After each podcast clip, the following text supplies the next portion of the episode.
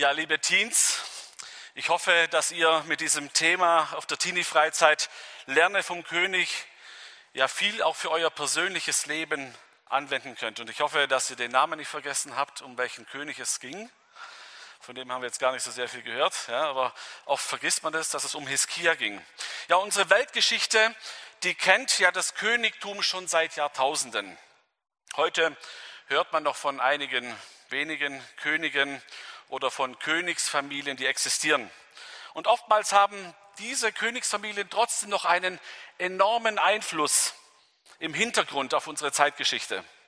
Vordergründig hört man gar nicht so sehr viel über Königsfamilien.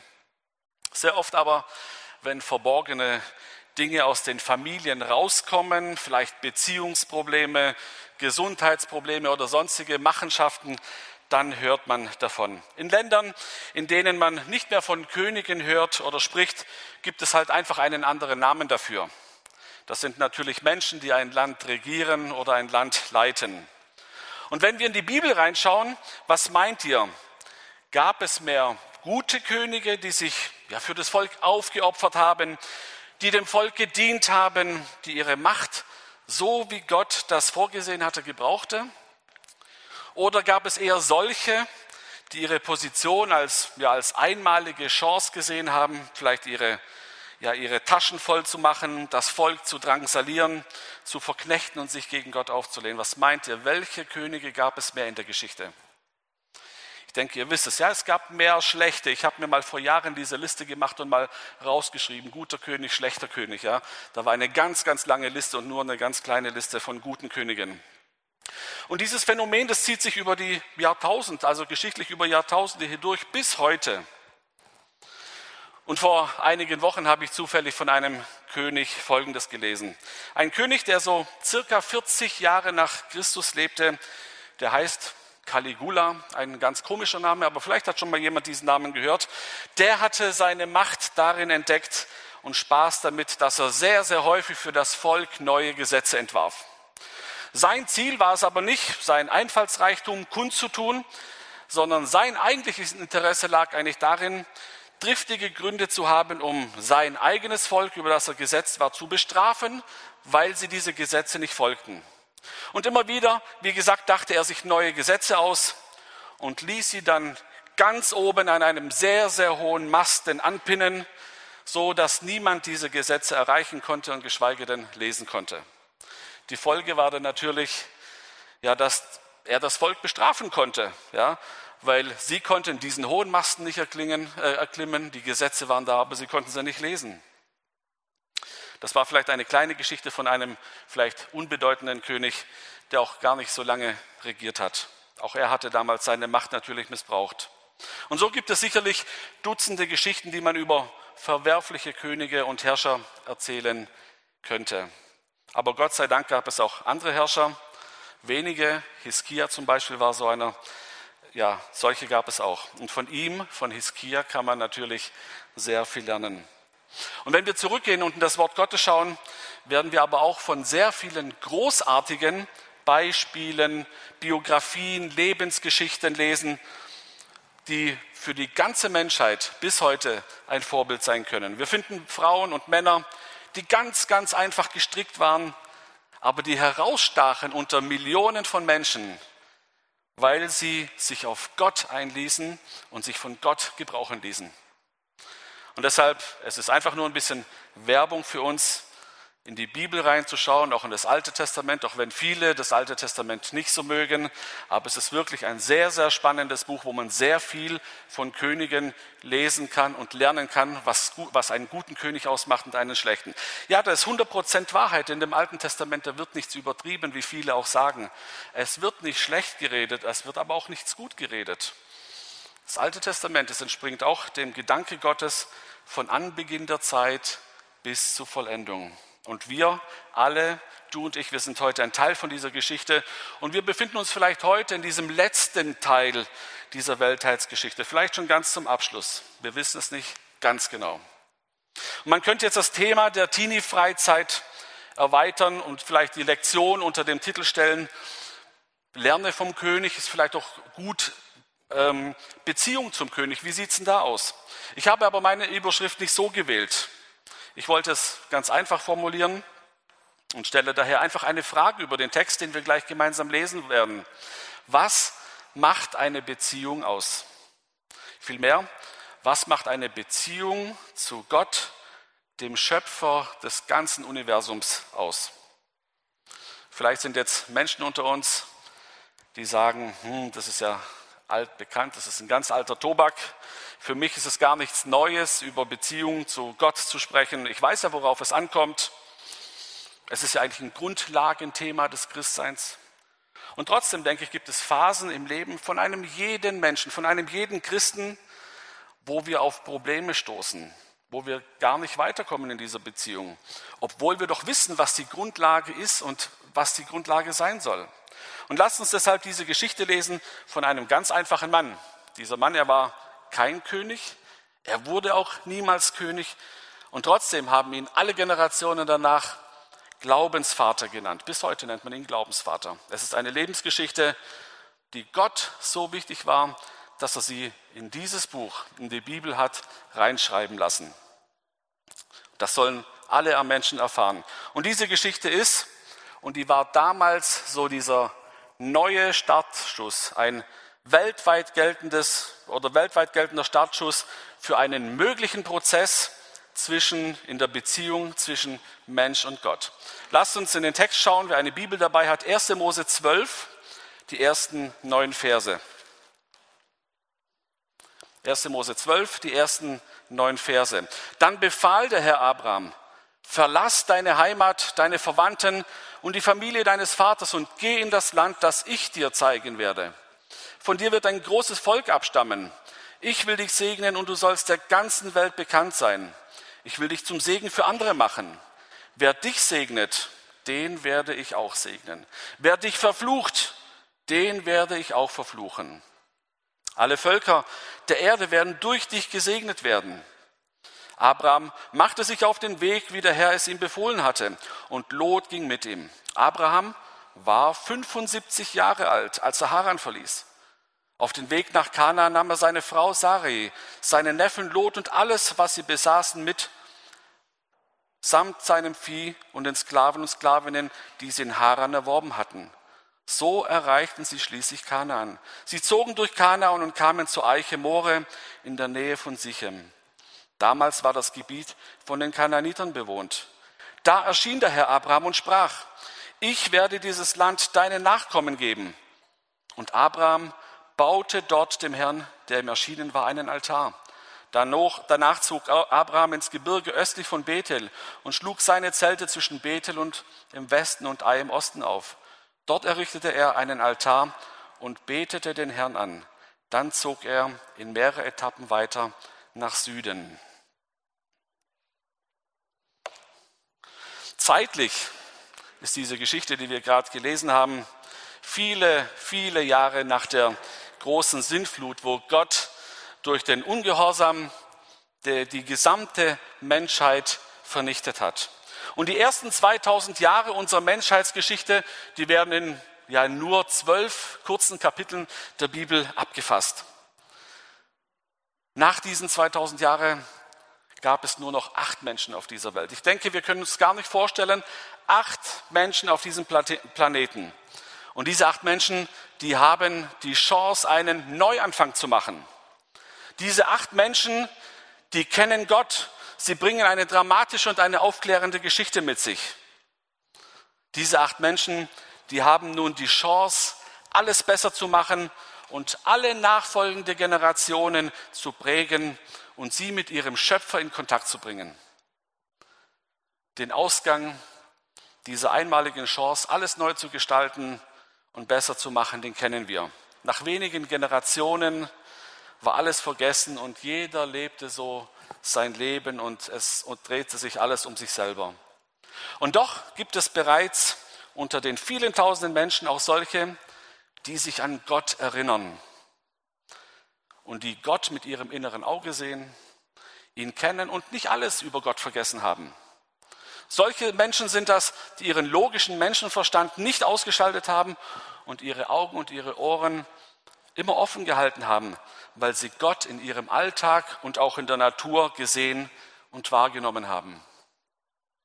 Und Gott spricht hier zu Abraham mitten in seinen Alltag und ruft ihn heraus aus seinen Alltagsbeschäftigungen. Abraham, er war so ein Mensch, der sensibel war und ein Gespür dafür hatte, dass es Gott gibt. Ich kann mir nicht vorstellen, dass Abraham ein Mensch war, der mit seinen 75 Jahren, die er damals hatte, von einem neuen Leben geträumt hat in einer Hängematte und einem Sandstrand. Immerhin, er war, wie gesagt, 75 Jahre alt. Er hatte bestimmt sein Leben lang diese 75 Jahre schwer gearbeitet und geschuftet. Und sicherlich denken wir heute, täte es ihm gut mit 75 Jahren, diesen Lebensabend doch mit einem schönen Traum zu genießen und abzuschließen. Und diese ersten drei Verse aus diesem Text, die zeigen die erste wichtigste, die erste wichtige Grundlage in der Beziehung zu Gott. Gott redet mit Abraham. Und Abraham, er nimmt Gott ganz persönlich wahr. Und wir sehen, hier geht es beim Reden, hier geht es um Kommunikation. Und wir wissen, dass eine Kommunikation, eine Beziehung ohne Kommunikation gar nicht möglich ist. Kommunikation, miteinander reden, ist, wie man das heute vielleicht so schön sagt, das A und das O in einer Beziehung. Heute, gerade heute, hören wir sehr oft den Aufruf in diesem Russland- und Ukraine-Konflikt, dass die Volksvertreter oder die gegensätzlichen Parteien, dass die doch endlich aufeinander zugehen sollen und miteinander reden sollen.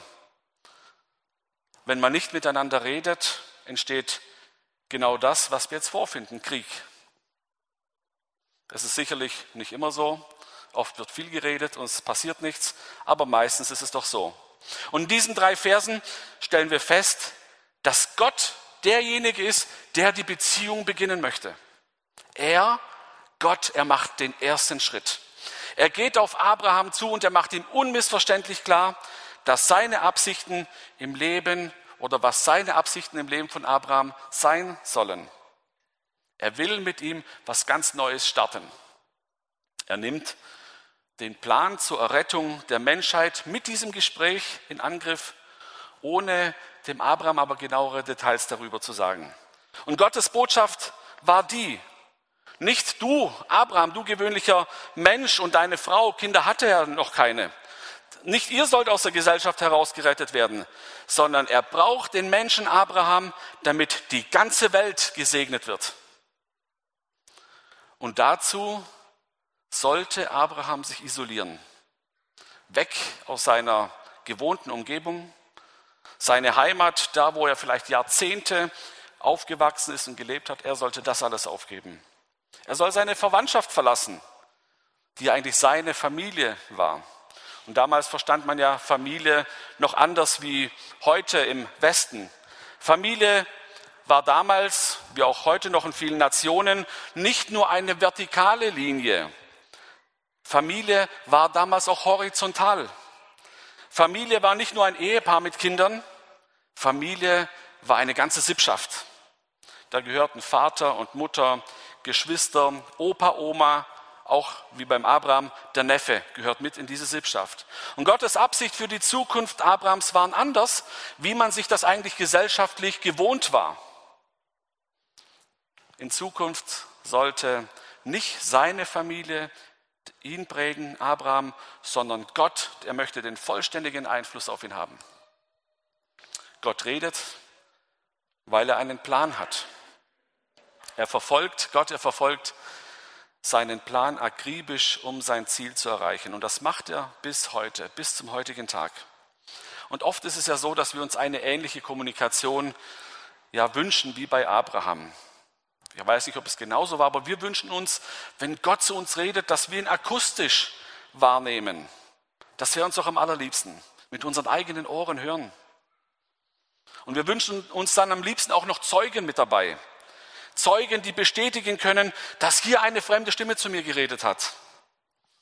dann wäre doch für uns bestimmt alles ganz klar, wenn wir diese akustische Stimme hören würden und es gäbe für uns sicherlich nur noch einen diesen Weg, diesen Weg zu befolgen, das tun, was Gott möchte.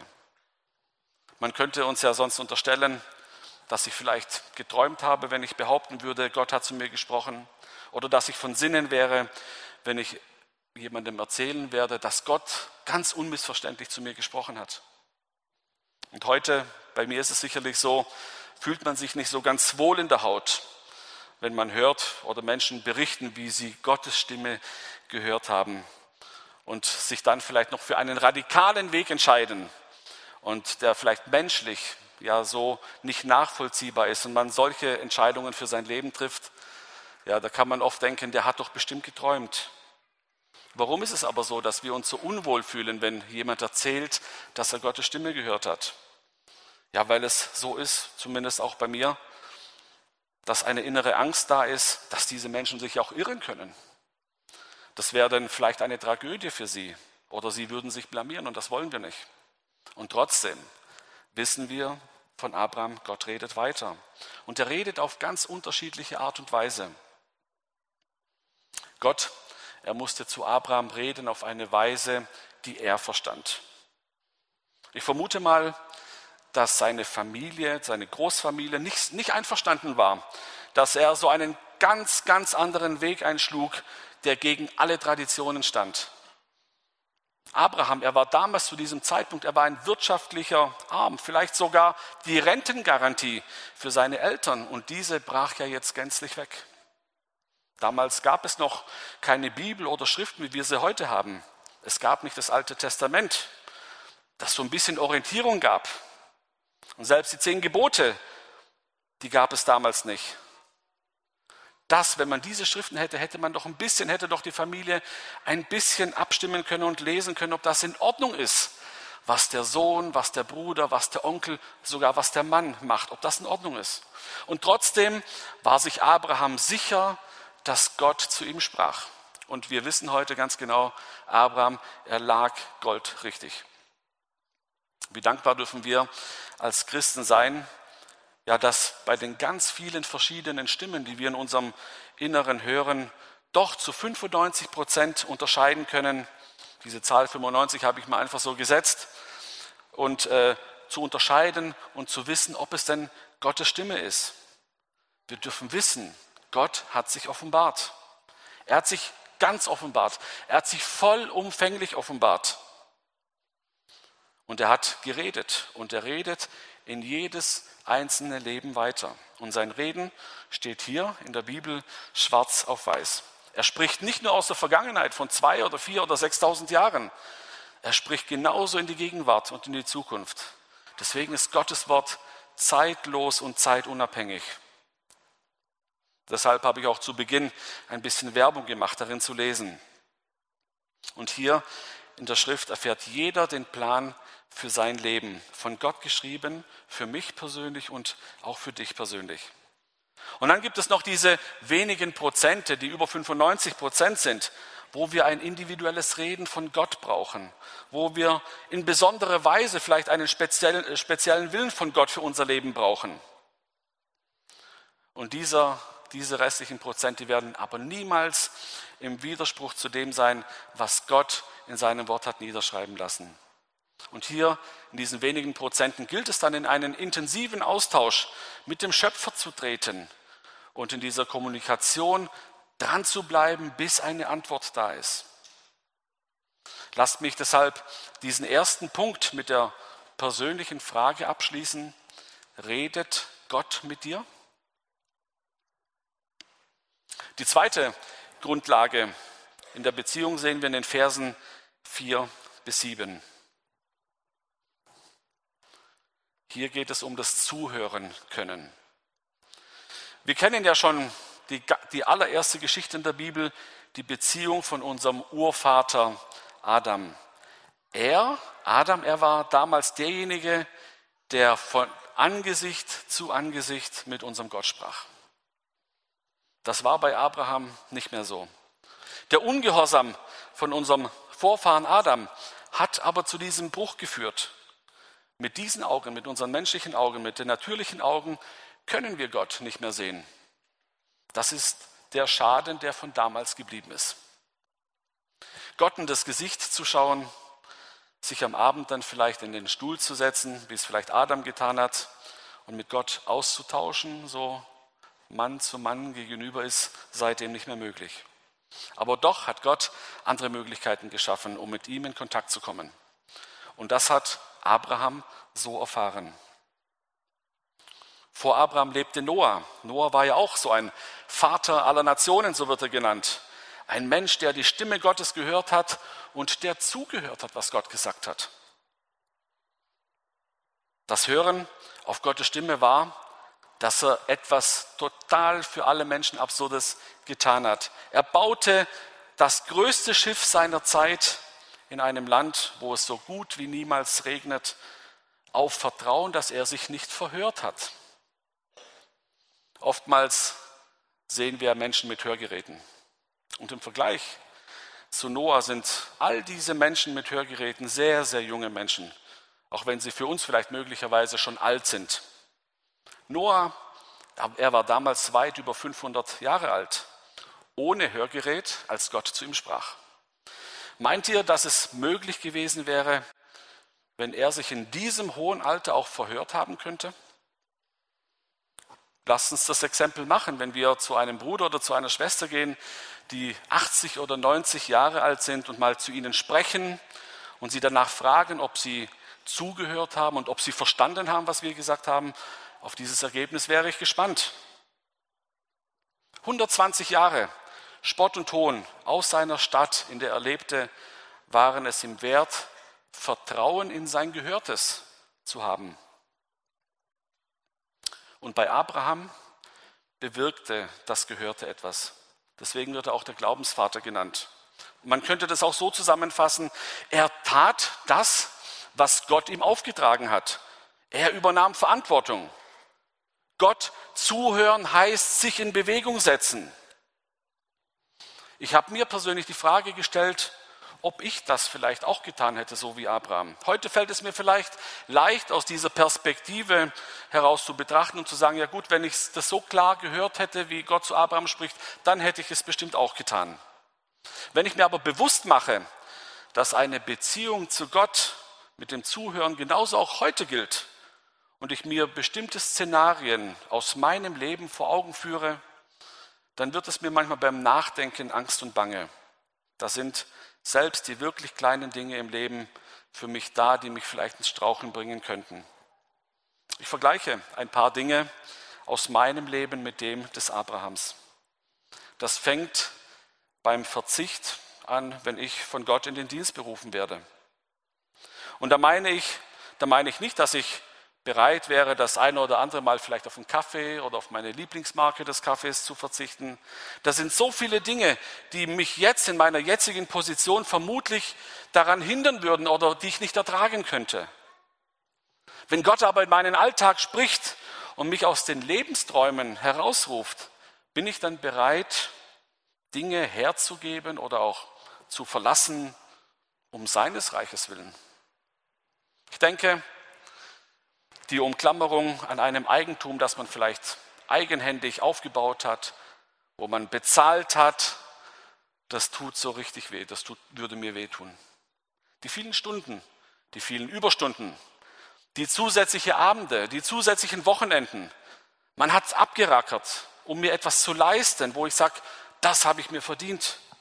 Das aufgeben, nur um einen anderen Plan zu folgen. Kann sein, dass wir in diesen Momenten vielleicht versuchen würden, diese Stimme Gottes als einen bösen Traum zu deuten.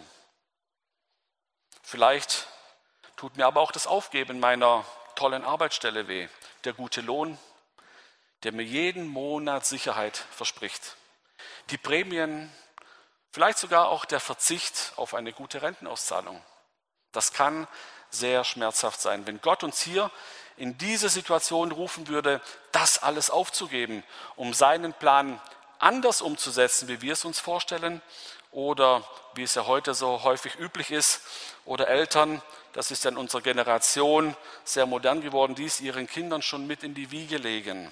Und ich spreche hier von mir, wenn ich erzähle, dass ich mir zum Beispiel den Weg meiner, der Karriere meiner Kinder immer schön ausgemalt habe. Da war immer ein erfolgreiches Leben in meinen Träumen, ohne Probleme bis hin zum Grab. Und ich muss zugeben, dass es sehr, sehr selten bei mir ein, ja, ein Gedanke war, dass ein Kind vielleicht einen so primitiven Weg wählt und ein Vollzeitler wird, ein Vollzeitmissionar oder ein Diener Gottes wird, Vollzeit. Das habe ich mir nie erträumt, sowas. Wollte ich auch nicht. Vielleicht geht es auch durch die Isolation wie bei Abraham, wo man sich von der Familie oder sogar von seiner Ortsgemeinde, vielleicht seinen Kontakten, die mittlerweile sehr wertvoll sind, von seinen Freunden auch trennen muss um den Plan Gottes zu folgen. Und solche Familien, die Kinder oder Enkel in der Mission haben, jetzt nicht gerade vielleicht im Umfeld, wo, schnell, wo man schnell erreichbar ist, schon ein bisschen weiter weg, die können etwas nachempfinden, wie man selber, persönlich wie diese Familie selber leidet, wenn Gott gerade in meine Familie spricht und dem einen oder dem anderen Geliebten eine besondere Aufgabe gibt und ihn für diese Aufgabe auserwählt. Da sagen wir oft, warum gerade in meine Familie? Kann das nicht woanders sein? Und wenn wir ehrlich sind, haben wir oftmals dafür auch kein Verständnis.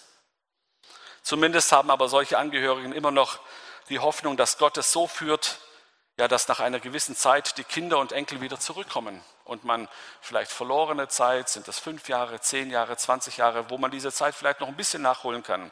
Können wir uns aber vorstellen, dass Gott ruft wie bei Abraham, wo es keine Umkehr mehr gibt. Es gibt kein Wiedersehen mehr mit der Familie. Es ist etwas Endgültiges. Ist uns so ein Ruf Gottes wert? Die Hinnahme und den Verlust der Familie, nur um vielleicht ein kleiner Baustein in Gottes Plan zu sein.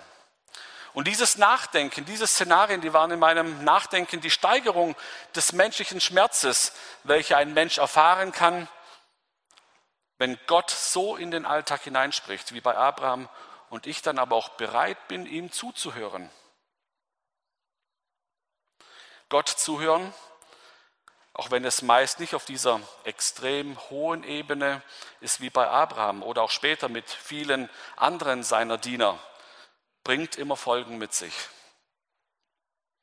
Ein wertvolles Gut, das wir heute alle haben, ist auch die Zeit. Wenn wir Gott zuhören, bringt es immer das Opfer der Zeit mit sich. Und damit haben wir alle Probleme. Und ich bin mir sicher, jeder Einzelne hat Probleme mit dem Opfer der Zeit. Das Opfer der Zeit hat Folgen für uns. Das reduziert nämlich meine private Zeit erheblich und verschiebt diese Zeit deutlich in das Reich Gottes. Und ich wage mir deshalb auch das zu sagen, ohne auch zu verurteilen. Wenn ich und du, wenn wir zu viel private Zeit haben und wenig Zeit für das Reich Gottes, dann hören wir wahrscheinlich schlecht zu. Dann verschließen wir uns vielleicht sogar mutwillig unsere Ohren, um nicht hören zu müssen. Gott zuhören fordert von uns immer eine Entscheidung. Es ist der Gehorsam, der aber zum Segen führt. Es kann aber auch der Ungehorsam sein, der ins Leid führt. Und eine intakte Beziehung mit Gott ist nur möglich, wenn wir uns dann in seine Hand geben, ihm vertrauen und das tun, was er von uns will. Und in erster Linie hat er seinen Willen in seinem Wort hinterlassen. Und das ist der Maßstab, an dem sich Kinder Gottes ausrichten dürfen. Die dritte und die letzte Grundlage in der Beziehung zu Gott lesen wir in den Versen 7 bis 9. Es ist eigentlich ein Resultat der Kommunikation von Reden und Zuhören. Es ist die Anbetung. Abraham erbaut hier zum Schluss auf seiner Wanderung Gott gleich zweimal einen Altar. Das waren Orte, die für ihn zu Gedenkstätten wurden. Sollte man wieder hier vorbeikommen, wurde man an eine besondere Begebenheit oder an eine Geschichte erinnert. Wir wissen ja, Denkmäler werden bis heute errichtet. Und in alten und in neuzeitlichen Städten werden oftmals im Zentrum oder an besonderen Orten der Stadt ja so Denkmäler errichtet. Meist werden diese Denkmäler, oft sind es ja nachgebaute Menschen, bestaunt. Es sind Statuen, Menschen, die vielleicht einmal Dichter waren, die Denker waren, die vielleicht besondere Krieger waren oder die sehr gute Könige aus dieser Stadt waren und etwas Herausragendes hinterlassen haben. Ihre Leistungen sollen dann von den Einwohnern der Stadt und von allen Gästen, die diese Stadt besuchen, bewundert werden und so nicht in Vergessenheit geraten. Und jeder Mensch von uns, zumindest in Deutschland, aber auch in anderen Kulturen, hat auch so ein Denkmal. Wahrscheinlich ist es ein kleines Denkmal. Und wir gehen auch immer wieder hin zu diesem kleinen Denkmal. Der Grabstein zum Beispiel ist ein kleines, ein persönliches Denkmal. Vielleicht eine Blume dabei, eine Kerze dabei.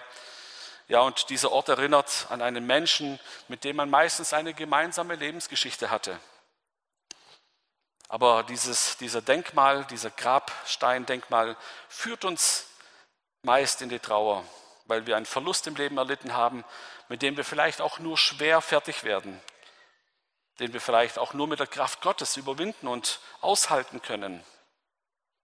Ein Altar dagegen, solch ein Denkmal, führt in die Anbetung, weil wir erkennen dürfen, wie Gott aus unserem Leben etwas macht. Wir dürfen vor einem Altar erkennen, dass eine Beziehung zu unserem Vater da ist, dass sich etwas bewegt, dass etwas Lebendiges da ist. Und je tiefer wir von Gott beeindruckt sind, umso stärker wird der Wunsch auch nach so einem Altar, so ein Altar zu errichten und diesen Ort so oft wie möglich zu besuchen. Das war jetzt eine bildliche Sprache von mir.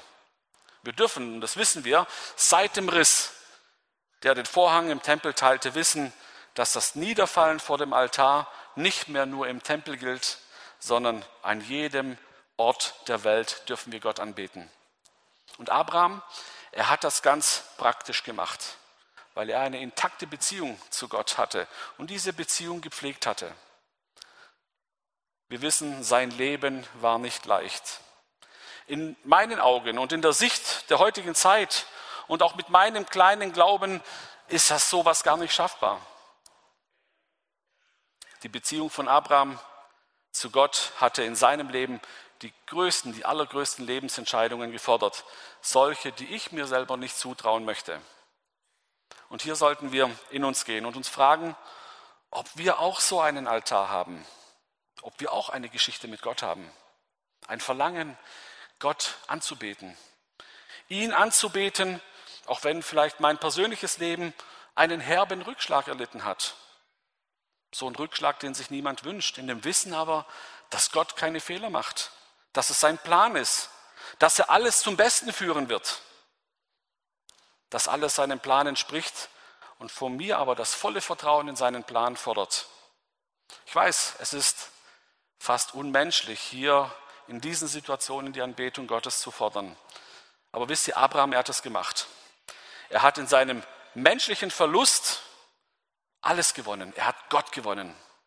Er hat sich Gott hingegeben, damit dessen Plan, die Welt zu retten, hier beginnen konnte. Und ich möchte uns heute Mut machen, dieses Bewusstsein in uns zu stärken, dass Gott jeden einzelnen von uns braucht, um seinen Plan weiter zu verfolgen und ihn dann auch hoffentlich bald zu vollenden. Die Beziehung zum König oder zu Gott, wie aus diesem Lebensbeispiel von Abraham, wie wir das sehen konnten, hat drei elementare ähm, Grundlagen, die diese Beziehung dann auch möglich machen. Die erste ist, lass Gott in deinen Alltag zu dir reden.